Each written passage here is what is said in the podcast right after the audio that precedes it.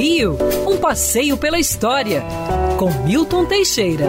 Amigo ouvinte, no dia 13 de janeiro de 1937, Getúlio Vargas criava por decreto o Museu Nacional de Belas Artes. Em verdade, ele mandou separar a coleção de quadros da antiga Escola Nacional de Belas Artes, que era de uso privativo dos professores e alunos, e com este acervo maravilhoso de milhares de peças, transformá-lo num museu autônomo que funcionaria no próprio edifício da escola, na Avenida Rio Branco, ali na Cinelândia. O acervo do Museu de Belas Artes começou a ser formado por D. João VI. Quando ele veio para o Brasil, trouxe vários quadros consigo.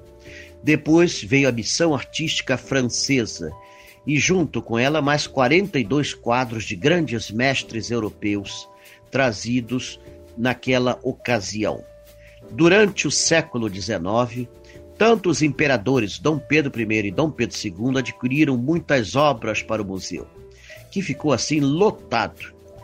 Em 1937, Getúlio resolveu separar as coleções e surgiu oficialmente o Museu Nacional de Belas Artes. Em 1972, a Escola de Belas Artes foi para a Ilha do Fundão, é, hoje denominada EBA, né, Escola de Belas Artes, da Universidade Federal do Rio de Janeiro.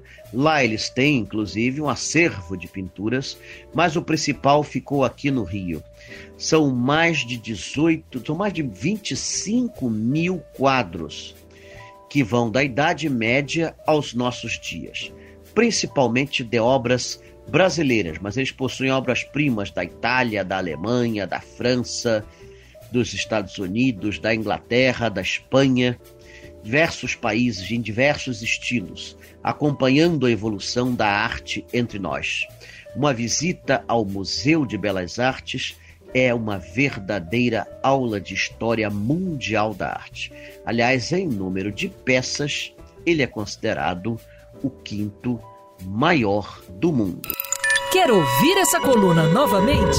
É só procurar nas plataformas de streaming de áudio. Conheça mais dos podcasts da Band News FM Rio.